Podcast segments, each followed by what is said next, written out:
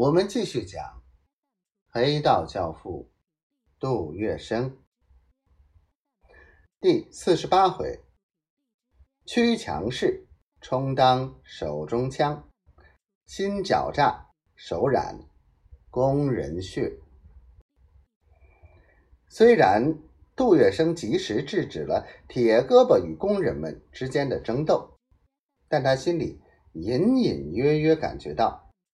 共产党越做越大，对自己控制的上海滩青帮势力构成了严重的威胁，已经使自己的土货生意受到影响。于是，他再一次暴露出作为流氓大亨的凶残本性，开始对共产党领导的工人武装格外警惕。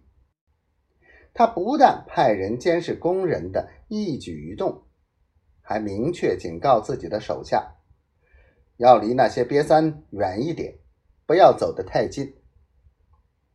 他的这种警惕感，也正是他弱点的表现。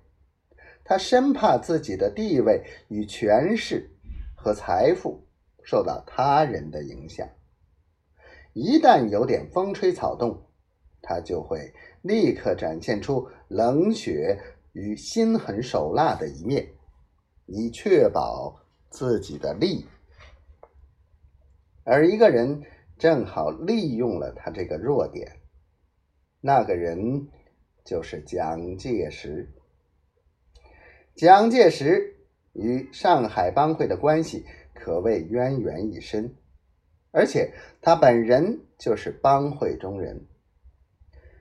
蒋介石早年留学日本时，就结识了青帮大字辈陈其美，并接陈介绍加入中国同盟会。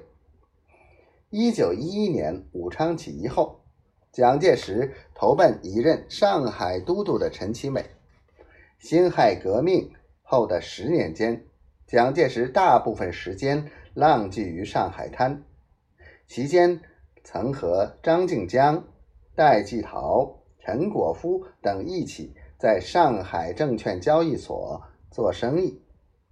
至一九二一年，他们合作经营的恒泰号经纪行严重亏空。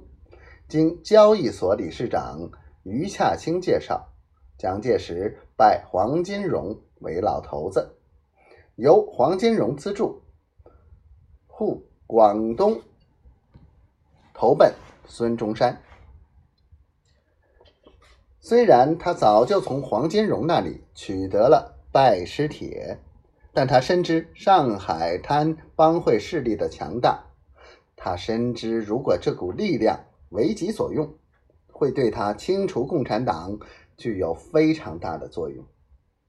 于是他开始密谋拉拢杜月笙，利用他去铲除国民党。独裁统治的绊脚石。